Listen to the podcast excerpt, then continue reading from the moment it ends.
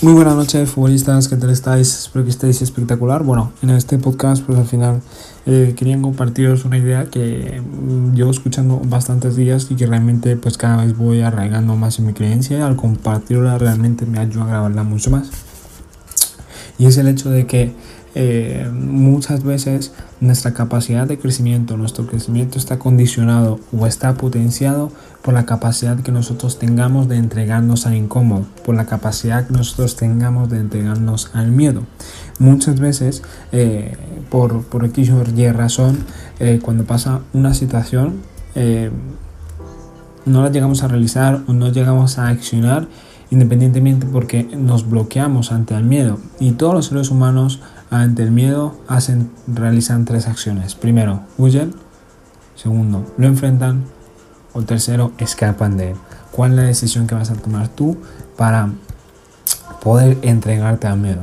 Y a partir de ahí, pues es una pregunta que yo me hice, que por eso la pregunto. Saqué diferentes conclusiones que la verdad me ayudaron mucho. Primera conclusión que en este caso pues llegué a sacar, que a mí me sirvió, de tomarme la vida como un juego. Realmente, si os dais cuenta, la vida es un juego. O sea, le damos mucha importancia a las cosas y realmente constantemente estamos eh, jugándonos la vida por las decisiones que tomamos. Tomarnos, a veces nos tomamos la vida muy en serio y, y realmente no es así. Si os dais cuenta, pues pues al final es como, como un juego, tío.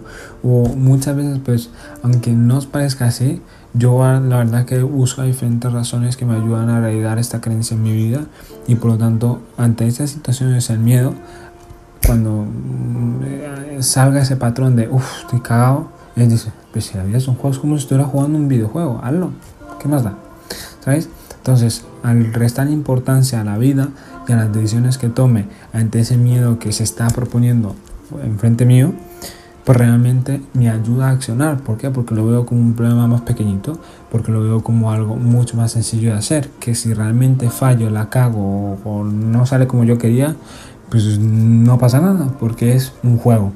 La segunda cosita que realmente me ayuda a accionar independientemente del miedo, porque la verdad es que cada vez que os comparto algo lo intento aplicar y la mayoría de veces es así, es el hecho de que de ser consciente que cuando accionamos ante un miedo que tenemos, la mayoría de veces tenemos un aprendizaje increíble. O sea, hoy en día estoy jugando en el Alcorcón. La verdad, una cosa que no, nunca me había, me había imaginado.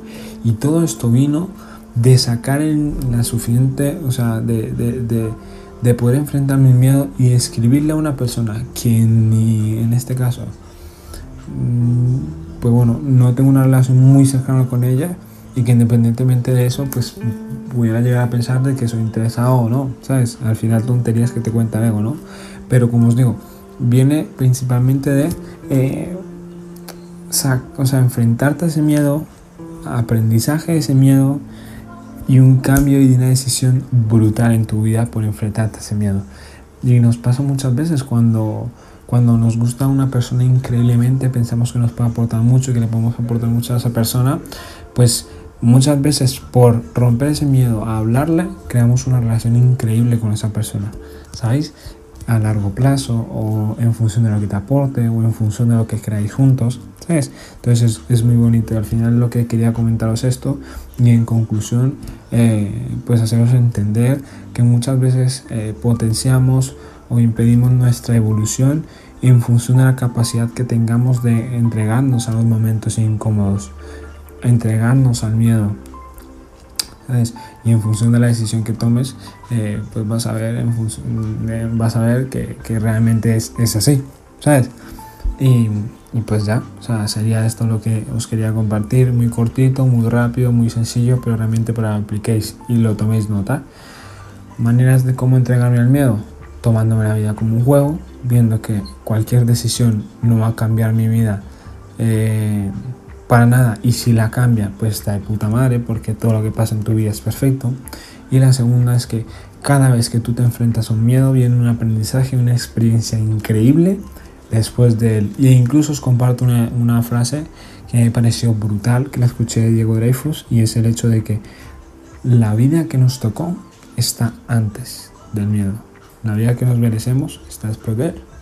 Yo lo dejo así con esta frase hermosa, preciosa. Cuidaros mucho. Un saludito. Si os gustó, la verdad que mm, no me vendría, o sea, vendría de puta madre que lo pudieras compartir o que simplemente que pudieras opinar lo bueno que te gustó, ¿sabes? Para yo poder compartir y presumir de lo bueno que es este contenido. Un saludito, cuidaros. Chao.